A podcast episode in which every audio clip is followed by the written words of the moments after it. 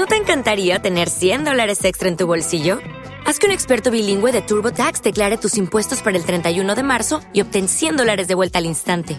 Porque no importa cuáles hayan sido tus logros del año pasado, TurboTax hace que cuenten. Obtén 100 dólares de vuelta y tus impuestos con 100% de precisión, solo con Intuit TurboTax. Debes declarar para el 31 de marzo. Crédito solo aplicable al costo de la presentación federal con TurboTax Full Service. Oferta sujeta a cambios o cancelación en cualquier momento. Hoy te voy a dar ideas para estos meses de frutas y verduras de temporada. Nutrición desde cero. Píldoras dietéticas para acercar la nutrición a la población general. Proyecto dirigido por el dietista José María Puya. María Puya.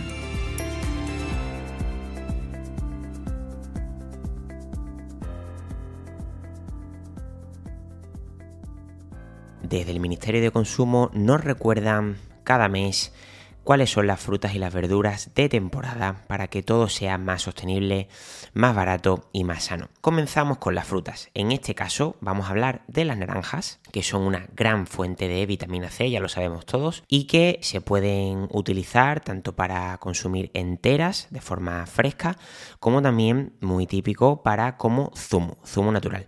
Es muchísimo mejor que te comas la fruta totalmente entera para que así puedas aprovecharte de toda la fibra que tiene, ya que cuando tú exprimes el zumo de naranja, lo que solamente tomas es el jugo, por lo tanto ya se va toda la cantidad de fibra. También es de temporada la mandarina. Es una fruta que también tiene gran cantidad de vitamina C, menor que la naranja, pero es verdad que es muy fácil de pelar y es muy cómodo para muchas personas. De hecho, mucha gente no toma naranjas porque es más tedioso de pelar y la mandarina es, eh, es ideal para muchas personas. También el kiwi, otra fruta que tiene más vitamina C que la naranja y la mandarina y además también es muy alto en eh, un mineral como es el potasio. Y además es, un, es una fruta que viene muy bien para el estreñimiento y para tener un buen tránsito intestinal. Después tenemos el plátano, aquí en España el plátano de Canarias o también banana, una fruta que realmente está durante todo el año, pero es verdad que es más común en esta fecha. Ya sabemos que el plátano es una gran fuente de potasio, de hecho es lo más conocido por eso, y además una gran fuente de fibra soluble. Terminamos con las dos últimas frutas, que son la piña, también muy cómoda, ya sea natural natural, lo que pasa que es un poquito más cara y no todo el mundo se lo puede permitir, pero si no, también lo venden en lata que eh, tiene jugo, tiene jugo de piña, se lo quitas y perfecto.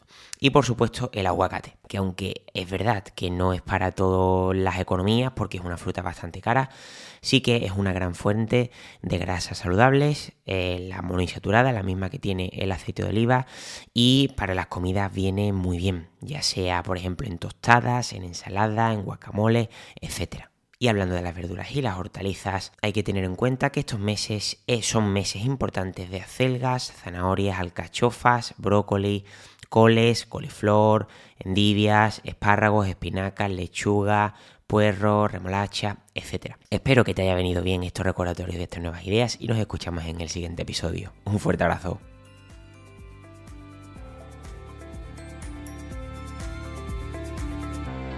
Si consideras muy básico este contenido, te recordamos que puedes ampliar tus conocimientos de nutrición en alimentología.com y en el podcast El Alimentólogo.